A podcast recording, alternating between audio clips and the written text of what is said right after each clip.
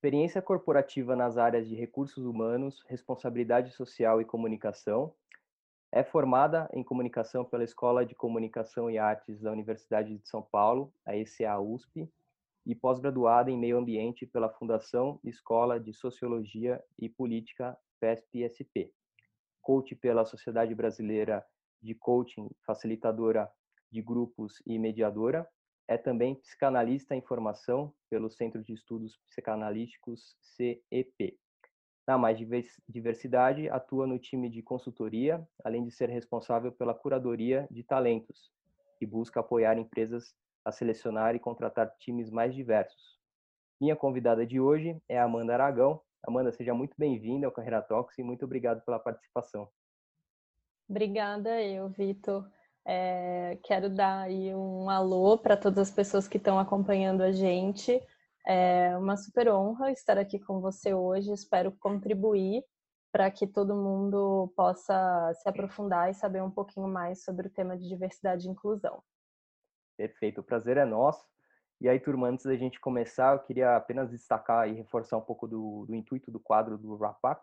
A ideia é que a gente traga especialistas aqui para a gente abordar diversos temas é, que são importantes aí nas agendas de mercado né, e que giram em torno de alguns pilares aí como inovação, novas tecnologias, transformação digital, futuro do trabalho, hard skills, soft skills.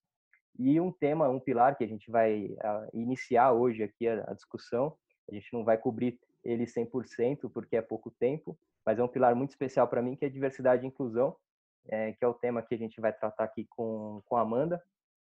E aí, Amanda, sem mais delongas, vamos começar logo. Eu uhum. queria que você compartilhasse um pouco da sua trajetória profissional e como é que você chegou até aqui.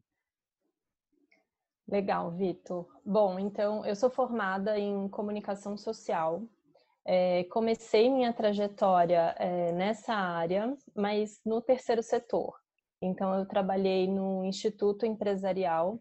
Eu sempre tive é, muito forte essa questão em mim de é, unir é, os meus conhecimentos, o que eu obtive na faculdade, com é, um propósito. Então, eu já ingressei desde o início, lá na época eu tinha 21 anos, faz bastante, faz 15 anos aí vocês possam, podem aí fazer as contas.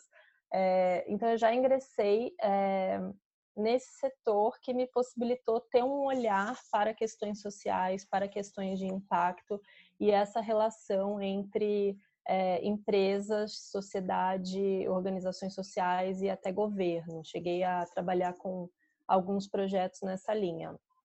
Trabalhei além é, dessa área de impacto, trabalhei também na área de comunicação diretamente é, e trabalhei na área de recursos humanos. Então, fiz aí uma carreira de aproximadamente 10 anos no mundo corporativo. É, depois comecei a trabalhar como consultora autônoma, foi na época que eu tive a minha filha Fiquei quase três anos, acho que teve a ver também com esse meu momento pessoal, né? Eu adequei a minha carreira a uma necessidade de estar mais perto da minha filha. E, e aí, recentemente, vim para mais diversidade para liderar essa frente de que a gente chama de curadoria de talentos, que basicamente ajuda as empresas a é, recrutarem e selecionarem pessoas que fazem parte do que a gente chama de grupos minorizados. Então, basicamente, a gente está falando de pessoas negras, pessoas com deficiência, pessoas LGBTI+, e também mulheres que atuam em áreas que são majoritariamente masculinas. Então, aí a gente está falando de áreas industriais, é, setor financeiro, setor de tecnologia, enfim, entre outros. Então, acho que de uma maneira bem, bem breve, essa é a minha trajetória e por isso eu passei aí por esses três setores, né? Comunicação, recursos humanos. Sou apaixonada por recrutamento e seleção, trabalhei também com outras áreas, mas acho que o potencial que recrutamento e seleção tem de impactar positivamente na vida das pessoas é, é gigantesco. Então, é a minha área do coração, sem dúvida. Legal. E aí, o tema de diversidade e inclusão, você já tinha é, tido algum, algum contato antes da antes da, da mais diversidade nas empresas? Como é que foi esse, esse primeiro contato? Uhum. É, eu acho que o tema de diversidade e inclusão, de fato, ele entrou a partir do olhar de recrutamento e seleção. Tá. Então, desde 2012 para 2013, quando eu comecei a atuar, eu era responsável por programas porta de entrada, né, que é, é o nome oficial, mas basicamente são programas de estágio, programas de trainees, estágio técnico. Eu era responsável por sete programas nessa época e eu comecei a observar como que os processos seletivos massivos eles tinham características muito excludentes. Então, muitas vezes a, a empresa ela dizia que queria ter um público mais diverso, mas o próprio processo seletivo não possibilitava que as pessoas chegassem às fases finais. E aí, desde essa época, me acendeu uma luzinha é, comecei a trabalhar um pouco mais intencionalmente alguns temas, como o tema de gênero.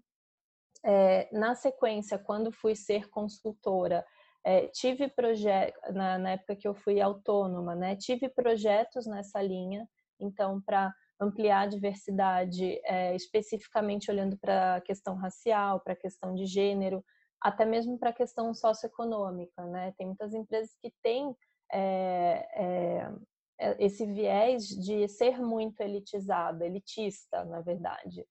É, então, acho que vem desde essa época. E, e aí culminou com a minha entrada na Mais Diversidade, que foi no ano passado, onde eu pude, de fato, canalizar todo o meu esforço assim, de uma maneira mais intencional para trabalhar com esse tema. Entendi. Legal. Deixa eu te fazer uma pergunta que surgiu agora, assim.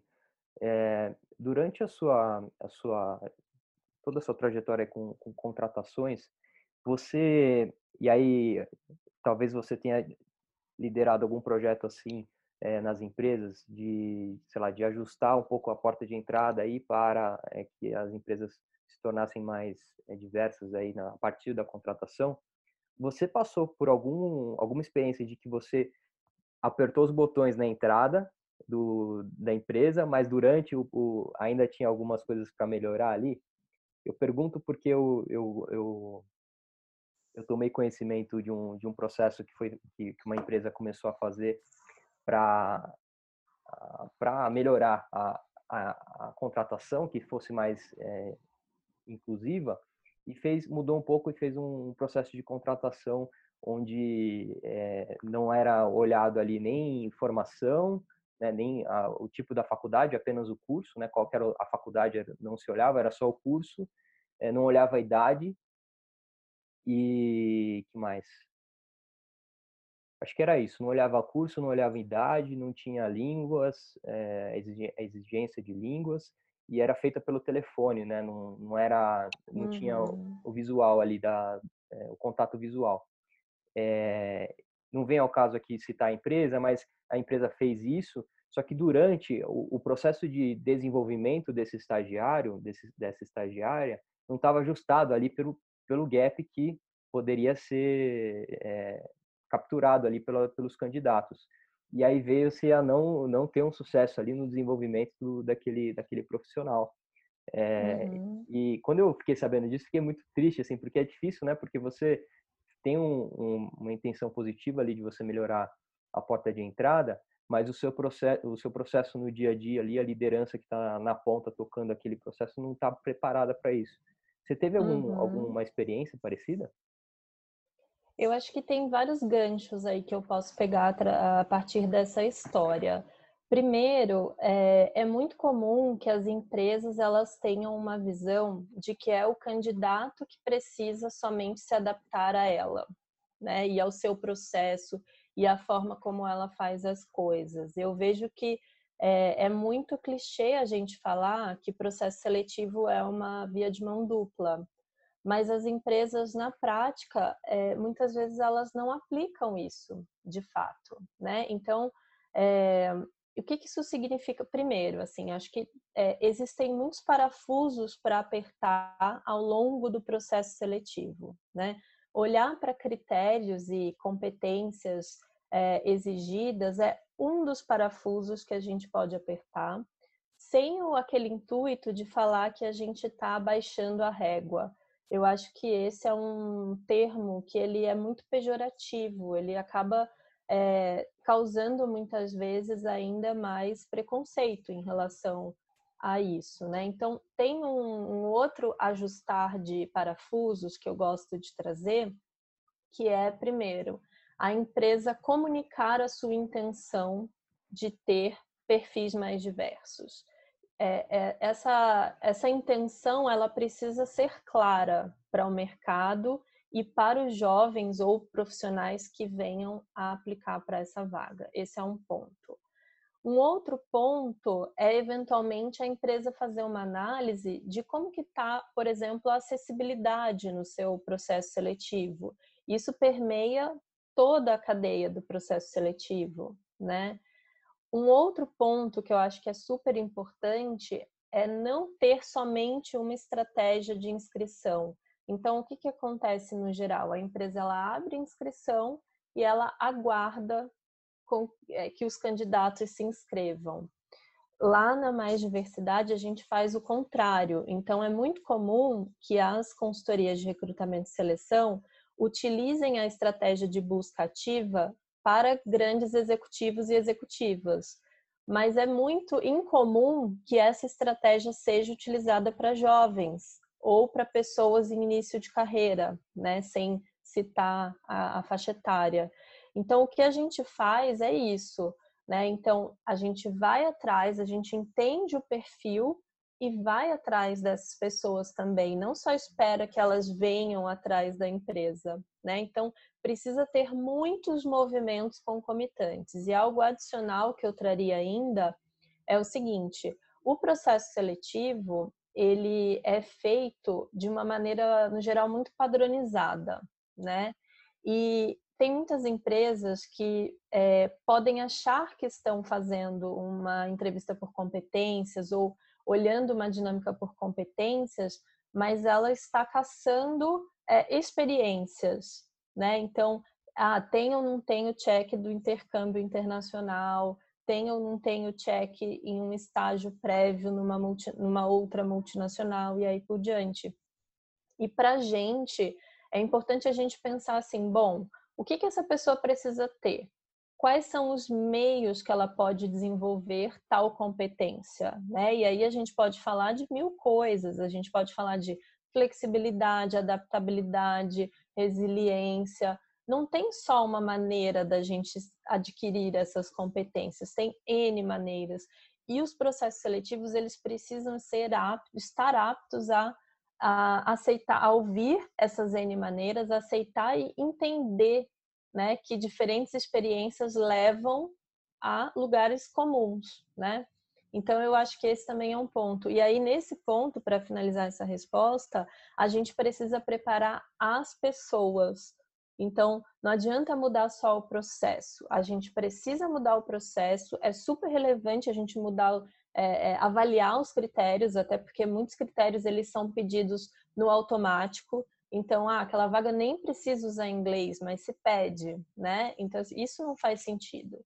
É, mas, além disso, desses critérios que são objetivos, a gente precisa é, mostrar para as pessoas que todo mundo tem vieses, todos nós temos. Eu, que sou uma recrutadora, que trabalho com isso, eu tenho os meus vieses, eu sei quais são, e por isso eu fico mais atenta, né, quando eles estão se materializando ali, quando eles estão influenciando no meu processo decisório. Esse é o ponto.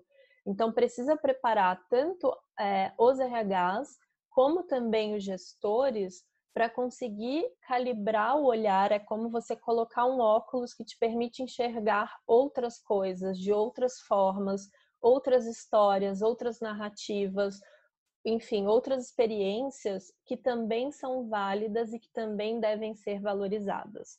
Eu acho que, enfim, não sei se te respondi, mas é, é sistêmico, né? A gente tem que olhar de maneira sistêmica. Perfeito, é mudar a lente mesmo de como a gente opera, né? Uhum. É, bom, eu, eu queria é, explorar mais o tema aqui de diversidade e inclusão, começando por um, uma visão mais macro. O, como é que você definiria é, a, a, diversidade e a inclusão? Qual é a diferença entre, entre esses dois, essas duas palavrinhas aí? Ótimo. Bom, é, em primeiro lugar, a diversidade, é, basicamente a gente está falando de uma questão quantitativa, né? A, a diversidade são diferentes características, e daí a gente pode considerar a identidade de gênero, a orientação sexual, é, se a pessoa tem ou não uma deficiência, enfim, várias características, a raça, é, a origem socioeconômica, enfim, são infinitas as características que compõem as infinitas diversidades. Então, em última instância, nós somos 7 bilhões e muitos diversos, né? Tem um conceito que é importante a gente pensar, que é, é eu sou diverso em relação a, né? Eu sou eu sou diferente em relação a. E as pessoas têm muito o costume de falar assim, ah, os grupos de diversidade, né? Então, se é, eu sou um homem branco heterossexual, então esse assunto não me diz respeito. E quando a gente trabalha a questão da diversidade nas empresas, a gente percebe que é muito importante a gente trazer todo mundo para o barco e todo mundo para esse diálogo. E aí eu vou dar o exemplo do homem branco hétero. É, nos grupos de equidade de gênero que a gente conduz, a gente chama homens e mulheres, porque é lá que a gente vai falar, por exemplo, de licença maternidade, de licença paternidade e, eventualmente, de licença parental, que é um termo que considera de uma maneira mais ampla outras formas e configurações de família, né, que não necessariamente são formadas por uma mãe e um pai, né? Então, se a gente não chama todo mundo para o barco, a mesma coisa em relação à questão racial, né? É, o racismo não é um problema que foi criado pelos negros, né? O racismo é uma questão estrutural da nossa sociedade que atinge diretamente as pessoas negras, mas que é, é, é mantido, é um problema mantido por todos, né, que estão na sociedade e essencialmente pelas pessoas brancas, né, ou pelas pessoas não negras. Então, acho que, e aí trazendo a conversa para o, o corporativo, a diversidade é aquilo que a gente consegue quantificar. Então, se eu tenho uma empresa, eu consigo tirar uma foto dessa empresa e entender, bom, quantas mulheres na liderança existem, quantas pessoas negras eu tenho trabalhando no escritório, é, quantas pessoas da comunidade LGBTI+, e assim por diante. Então, a diversidade, ela é quantificável, ela é palpável, a gente observa, né? Por outro lado, quando a gente fala de inclusão, a gente está falando de um conceito um pouquinho mais abstrato e um pouquinho mais qualitativo.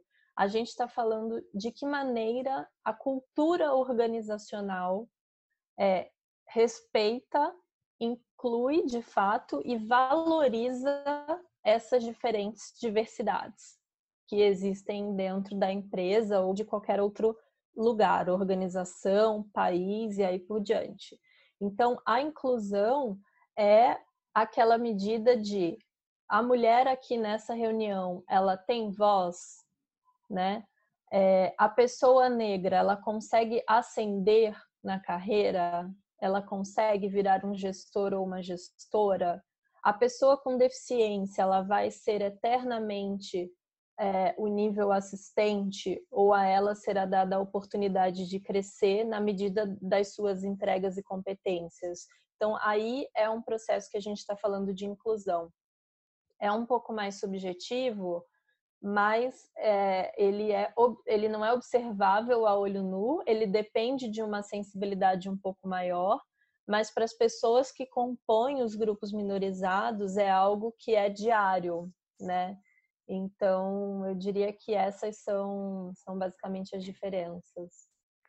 Tem uma eu escutei uma frase uma vez que de definição assim da diversidade e inclusão que eu queria compartilhar com, com você com todo mundo que eu achei muito legal que é assim uhum. diversidade é você chamar para festa e inclusão é você convidar para dançar né uhum. não adianta nada você chamar pessoas diferentes para sua festa mas você não puxa ninguém para dançar e, exatamente e é, é um pouco essa frase é da Verna Myers Olha, ela é. Vou até anotar. Sim, Vernan Myers. Ela é chefe de diversidade do Netflix. Ah, show. E é muito bacana porque a gente, a gente fala dessa frase bastante nos treinamentos e teve uma pessoa que é, deu a sua versão e deu um complemento à frase que eu achei muito bacana, que a pessoa disse assim, é, e a inclusão ela faz com que as pessoas é, dancem da maneira que elas se sentem bem, né? Então o que é diferente, essa pessoa ela fez duas contribuições. Ela falou assim, aquele aquele trecho, aquele termo, quando a gente fala assim, dançar conforme a música, é o oposto do dançar como se ninguém estivesse olhando. Né? Então, quando você se sente à vontade para ser quem você é, quando você não precisa, por exemplo, ao ser uma pessoa LGBT, estar no armário, quando você não precisa se levar pela metade, né? E isso eu acho muito relevante a gente falar, porque nesse momento que a gente está vivendo de pandemia, a vida pessoal e a vida profissional elas se mesclaram, né? Então, se alguém ainda é, acreditava nessa falácia de que existe vida pessoal e profissional de maneira separada, apartada, Agora, com a pandemia, não existe mesmo. Né? E tem uma série de pesquisas que falam que quando, por exemplo, uma pessoa LGBTI+, não é assumidamente, é, ela não pode falar abertamente da sua sexualidade no trabalho, não se sente à vontade, ela performa pior, né? Porque ela tem ali uma energia vital o tempo inteiro voltada a não demonstrar uma parte importante da, do, do seu ser, né? Então, acho que a inclusão ela tem todas essas nuances. Muito legal mesmo. É, eu queria explorar, é, fazer um comentário com base no seu comentário lá da, da necessidade de ter é, todos na sala, né, de homens e mulheres, por exemplo, quando você colocou esse exemplo. É, teve um outro um outro fórum, a gente antes de começar a gravação que eu contei alguns causos aqui para Amanda, é, mas teve um outro fórum que era de é, discussão de gênero, né, de mulheres, é, empoderamento feminino e tal, e eu peguei e fui lá também. Aí tinha umas 10 mulheres lá, na, na 10 pessoas na sala, eu cheguei e só tinha eu de homem.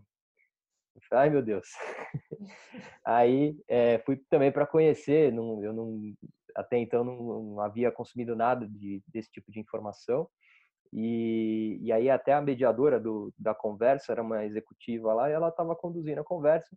Todo mundo, todas as, as mulheres, lá colocaram os, os, os, pontos delas, né, os, o, a, as dificuldades que se tem pelo fato de ser mulher e tal. E tinha alguns que são, eram os mais, é, mais falados, né, digamos assim, como você bem colocou aí da, da maternidade e tal. Mas tinham outros que eu não, não passava pela minha cabeça, né? Então, só para citar um exemplo aqui, era de horas extras. Eu já falei isso em alguma outra entrevista aqui, mas horas extras. É, todos no escritório podem fazer ali a sua hora extra, né? Naquele modelo antigo de escritório, de ir para o escritório trabalhar lá, que quando não era home office ainda, né? Mas todo mundo tinha poderia fazer uma flexibilidade ali, né? Ao invés de ser 9 às 18, você pode sair às 19, às 20, ou chegar mais cedo e tal. E depois você compensa essas horas.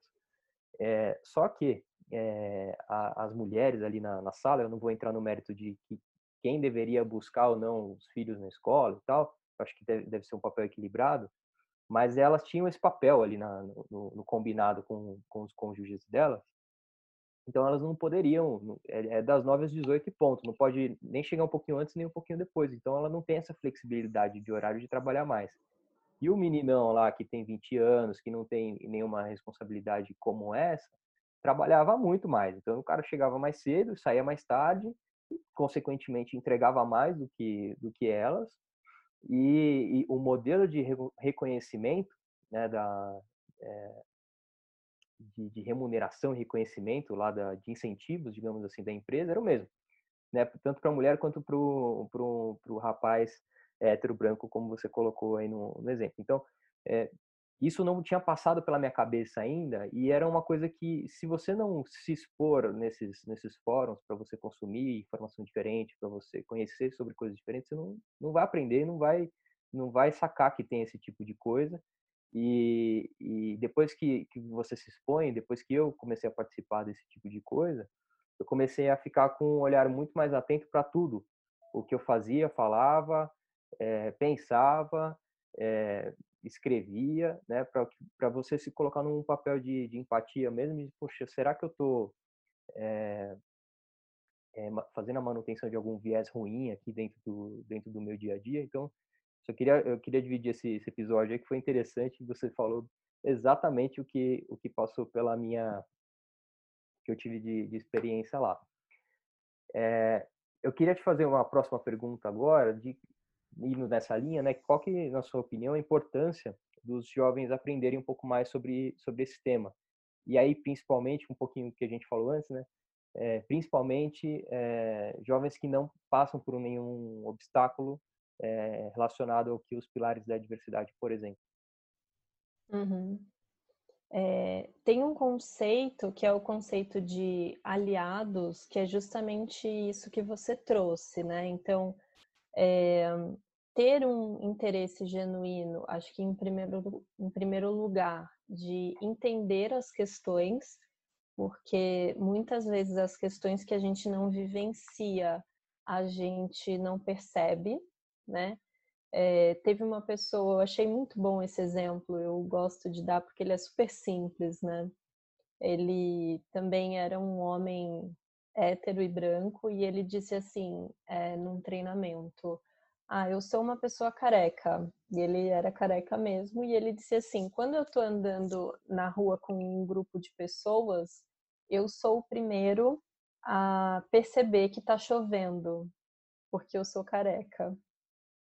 E aí ele fez uma comparação com as questões da sociedade. Então tem horas que a gente não percebe que está chovendo, mas está molhando alguém, né?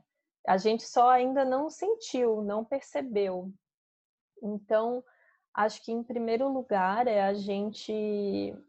É, normalmente a gente tende a tomar ações sobre aquilo que ou nos impacta ou que impacta aquelas pessoas que a gente ama, né? As pessoas que são que nos são caras. Mas acho que a gente está num momento e aí pensando é, nos jovens em geral, é, de mudança muito profunda no mundo, né? Vide todos os últimos acontecimentos e tudo que está é, em voga em relação às questões raciais no Brasil e no mundo. Então, é, eu vejo que não vai ter outra forma, porque é um tema que já está, está posto na sociedade há muito tempo, né? É, e que as empresas elas terão de dar conta, porque as empresas elas não são ilhas, né? Durante alguns anos a gente conseguiu viver num sistema que era um sistema muito mecanicista, vamos dizer assim, né? Então até é, aproximava as pessoas, as máquinas, aproximava é, as empresas a organismos apartados e tudo que tem acontecido tem nos mostrado e tem nos indicado algo oposto, totalmente, diametralmente oposto, eu diria. Então, eu digo que se os jovens eles querem estar, é, enfim, é, preparados mesmo, né, para entrar nesse novo modelo, é, não tem outro jeito, né? As pessoas elas vão precisar entender. E aí é, vai não só de você trabalhar a sua empatia, acho que tem alguns passos aí, vamos falar de uma maneira prática, né? Em primeiro lugar, as nossas bolhas. As nossas bolhas, elas não são diversas. Então, é, faça essa pergunta para si mesmo, né? E, e a quem é, está nos ouvindo, nos assistindo. É, quantas pessoas negras eu convivo, né? Eu conheço ou convivo alguma pessoa trans, né? É, dentro de quem seja uma liderança, por exemplo, é, a gente fala do teste do pescoço, né? Ou nos restaurantes que eu vou, é, existem pessoas negras, né? Então, é, esse é um primeiro ponto, assim, sentir que está chovendo, né? É, entender que o problema existe, porque tem muitas distrações que fazem com que, que querem que a gente acredite que esses problemas não existem, né? Que o racismo não existe, que o Brasil é um país miscigenado, existe um, o, esse mito da democracia racial que ele é construído justamente para é, abafar né, a importância da gente falar sobre o racismo. Então, acho que um primeiro passo é esse, assim, entender que existem problemas. Um segundo passo é despertar essa empatia maior, e essa empatia a gente desperta é, criando vínculos com pessoas que podem nos trazer outros pontos de vista e outros é, espaços de fala e outras vivências, né? Um outro passo que eu vejo é o conhecimento em si. Então, tem um monte de cursos sobre diversidade, sobre racismo, sobre machismo, sobre é, pesquisas. Então, assim, é, é um assunto que tem muito senso comum, que as pessoas falam ainda muitas besteiras. Então, eu diria assim, estude, né, para que você possa falar com profundidade, para que você possa entender o assunto. E o último passo, que é, eu diria, o mais difícil, que é colocar em prática, né? Faça coisas palpáveis no mundo, ações que possam, nem que seja pequenininho, às vezes a gente acha que é algo muito insignificante, mas faça algo onde você pode impactar positivamente alguma dessas questões. Né? E aí, nesse fazer, é, existem muitas forças contrárias, né? porque a gente está falando de estruturas racistas, machistas, LGBTfóbicas, capacitistas. Então, todos esses esses ismos, né, eles são caracterizados como estruturas sociais e todos nós fomos é, nascidos e criados nessas estruturas sociais. Então, ir contra é, não é tão simples, mas é possível. Então, acho que esse é o recado que eu daria. E acho que o trabalho via organizações, via empresas, é um trabalho que tem ganhado muita projeção as empresas elas podem e devem e têm tido um protagonismo no tema de diversidade e inclusão. Legal. É, conectando aí com o próximo, com a próxima pergunta, que é exatamente isso, assim, que eu queria abordar. Na sua visão, assim, tem algum grande desafio ou principal desafio é, relacionado ao tema? Eu sei que cada cada pilar e cada vertical, digamos assim, da diversidade e inclusão tem a sua particularidade é, mas você consegue conseguiria dar, dizer qual que é o grande desafio hoje? Se é a, não vou nem dar sugestões aqui. Você consegue? Eu não imagino qual seja o grande desafio. Você consegue compartilhar uma, uma grande pedra? Sim, eu vou falar algumas coisas, assim, não, não são respostas definitivas, mas acho que tem um ponto que é legal a gente falar, que é assim, é, o que são é, os grupos minorizados no Brasil não são necessariamente os grupos minorizados na Argentina, nos Estados Unidos e aí por diante. Então, o tema diversidade e inclusão ele tem sido trabalhado, inclusive, acho que é, predominantemente pelas empresas multinacionais, mas também por muitas empresas nacionais que têm ótimas práticas de gestão. É, e aí eu acho que precisa primeiro desse olhar para o que é importante nesta sociedade, né?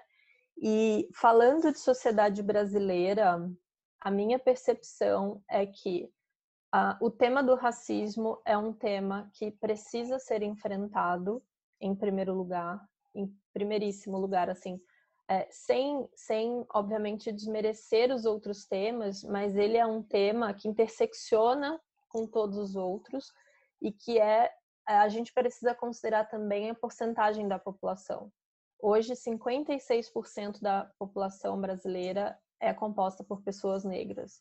Então, se a gente conseguir avançar nesse tema, a gente está tendo impacto na vida de muita gente dentro do nosso país. E aí eu acho que tem algumas out alguns outros temas que perpassam, como por exemplo um tema que a gente vem estudando, que é o tema do futuro do trabalho. Então, como que a gente, como que as tecnologias, é, inteligência artificial, novas tecnologias vão impactar no trabalho das pessoas, na autonomia, na sobrevivência e quais serão as pessoas que perderão os seus empregos?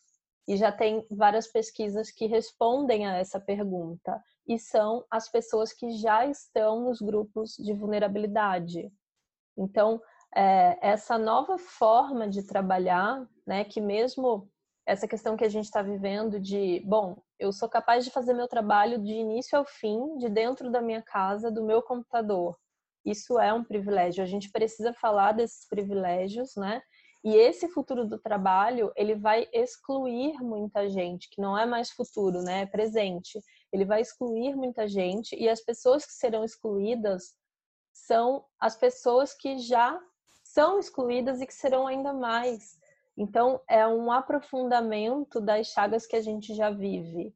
Eu acho muito importante a gente falar disso. É, e um último ponto que eu vejo poucas empresas tratando é, que é a questão da diversidade geracional.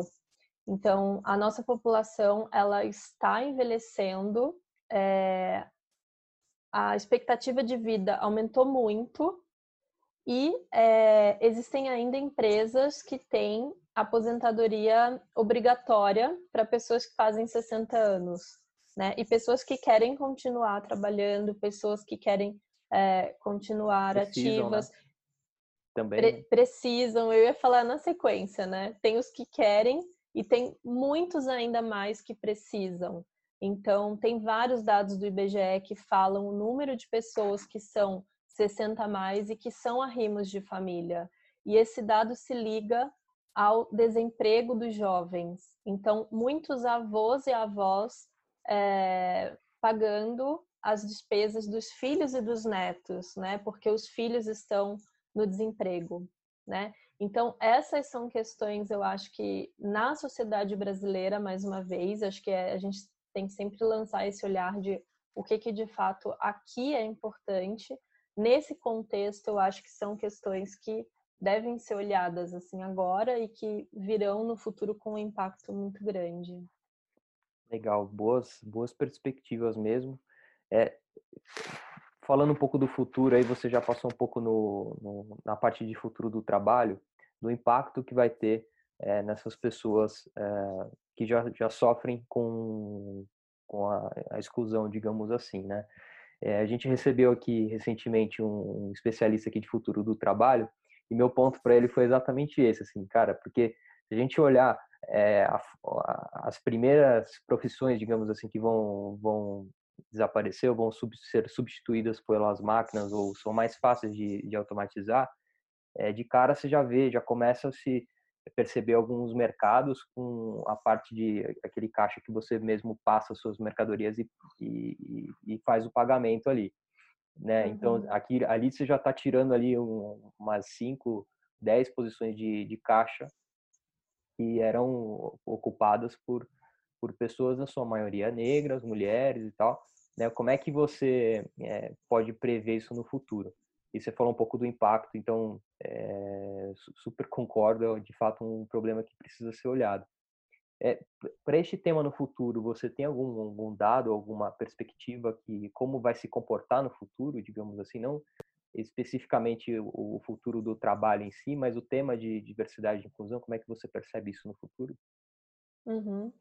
Eu acho que essa é uma dica bacana também para a gente dar para os jovens. Então, quais são é, as posições de trabalho que, na minha visão, e que em alguns estudos que eu venho lendo, é, sofrerão menor impacto? São aquelas posições que é, envolvem maior subjetividade, né? Menos repetição, maior necessidade do fator humano, né?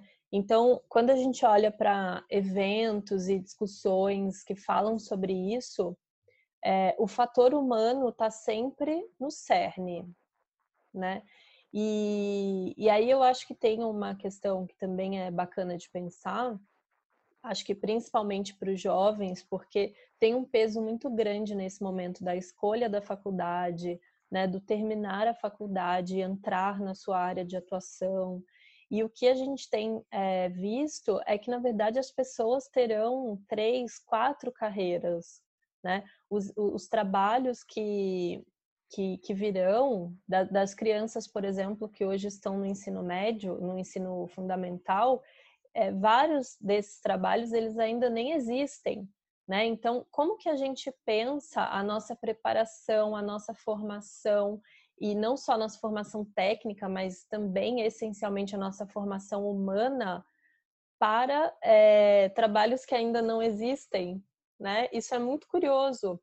E eu acho que a única resposta para isso é que a gente vai ter que ser, primeiro, é, muito multi, né? E, e, a gente vai ter que ter muita flexibilidade para mudar de carreira, para aprender novas coisas, né? Existe esse conceito de long life, de lifelong learning. Então, nunca parar de estudar.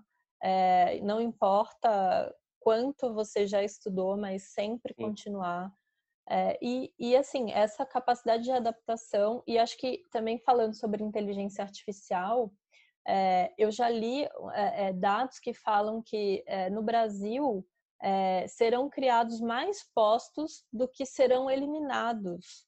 Então, isso é um dado para mim curioso, porque eu lembro que era 2,3 milhões versus 1,8 milhão né? Então, mais cargos criados. Só que é, existe uma disparidade. Obviamente, os cargos que serão criados, todas as oportunidades, isso a gente tem visto exatamente nesse momento de pandemia. As vagas estão todas congeladas e a área de TI está bombando, né? Uhum. Porque as empresas tiveram que rapidamente se adaptar a esse novo momento e tiveram que contratar muita gente de TI né? E as pessoas Exato. que estão entrando nessas equipes é, não são, em sua maioria, acho que a área de tecnologia é uma área que tem, no geral, pouca diversidade. Né? Então, acho que é uma discussão essencial da gente ter agora. Interessante. É, vamos já caminhando para o final, senão a gente vai ficar horas e horas falando desse tema, conversa boa. Eu falo muito, né? É, eu queria te pedir algum conselho para, se você pudesse dar algum conselho para os jovens que estão querendo aprender mais sobre o tema é, de diversidade e inclusão como um todo, não vamos especificar nenhum pilar aqui, é, mas algum conselho que você queira dar para essa turma e, e, também um complemento aí para de algumas fontes de, de estudo, de leitura. Eu sei que uhum. você tem um monte, é que você já me, já me deu uns spoilers. Sim, sim. É, eu vou, eu vou falar os mais fáceis, que são mais fáceis de buscar na internet. E aí eu recomendo, até se você puder fazer é, uma matéria depois, a gente tem um material na Mais Diversidade que é sobre filmes e séries é, somente que falam sobre temáticas diversas, né? Que estão no Netflix, enfim, é, séries que todo mundo consegue encontrar. Então, depois aí o Vitor pode eventualmente fazer uma matéria e pode disponibilizar o material, um material público. É, agora, eu acho que em relação a, a, dicas, né? A gente tem um podcast que se chama Diversitalk. Eu super recomendo. Ele também é um podcast de entrevistas, tem pessoas incríveis. É, tem o Morris falando sobre diversidade geracional, a Lígia falou sobre o futuro do trabalho, então quem quiser saber mais sobre o futuro do trabalho é, e, enfim, sobre questões é, que envolvem essa interseção com diversidade, tem lá um episódio também. É, tem um episódio sobre empreendedorismo negro, para quem quiser saber, com a Adriana. Então, super recomendo. É só entrar é, no Spotify e buscar por Diversitalk. É, uma outra dica, sigam o YouTube da Mais Diversidade, a gente tem um monte de vídeos lá legais, e aí eu, eu destaco especificamente é, as palestras da Feira Diversa. A gente fez recentemente é, um evento virtual que se chama Feira Diversa, que é um evento de carreira, então voltado especificamente para é, pessoas LGBTI+, mas como a gente comentou, aliados, todas as pessoas são muito bem-vindas a assistir os conteúdos. E aí a gente teve mais de 30 palestrantes e todas as sessões estão lá disponíveis também. É só entrar no YouTube da Mais Diversidade e buscar pelas palestras da Feira Diversa. Show de bola. Eu tenho uma lista de links e materiais, vou colocar todos aqui na descrição do vídeo para vocês. Maravilha. Ou, ou descrição do, do episódio aí para vocês que estão acompanhando no podcast. E, bom, para fechar, eu queria super te agradecer, Amanda, pela, pela sua atenção, pela sua energia. Acho que foi uma conversa super legal. De verdade, muito obrigado. Eu que agradeço, Vitor. Gostei muito de ter participado. É, espero que esse conteúdo seja útil. É, e quero fazer esse último convite. Então, quem quiser saber mais um pouquinho, a gente tem é, no LinkedIn, no Instagram, no Facebook, é, os perfis da Mais Diversidade. Lá a gente divulga muita coisa, muito conhecimento por lá também. E agradeço a você pelo convite. Show de bola. Vou colocar todos aqui para ficar fácil para a turma encontrar vocês, colocar suas mídias sociais também para eles te acompanharem. E é isso, uhum. galera. Continue acompanhando a gente aí e até o próximo vídeo. Obrigada. tchau. tchau. tchau. Opa, obrigado por ter visto esse vídeo até aqui. Espero que ele tenha sido útil para você de alguma forma. Se você quiser continuar essa jornada de evolução da forma como você faz gestão da tua própria carreira, dá uma olhada nesse mini curso aqui embaixo. É um mini curso de personal branding, de gestão estratégica de carreiras, onde eu compartilho com vocês os principais insights que eu tive numa formação em branding lá no High University. São cinco tópicos ao longo de três aulas, mais de uma hora e meia de conteúdo em vídeo, tem material de apoio, recomendações de estudo, tudo gratuito para vocês. Fiz com bastante carinho e tenho certeza que vai te ajudar na, na tua evolução como profissional. Se você quiser também manter contato com a gente em outras redes sociais, aqui embaixo você nos encontra tanto no Instagram, Facebook, LinkedIn e podcasts também. Não se esqueça de se inscrever aqui no canal, clicando aqui embaixo na minha foto, assim você fica sabendo quando os novos vídeos forem publicados. Vai lá no mini curso, te espero lá dentro para a gente continuar junto essa jornada de evolução. Um abraço.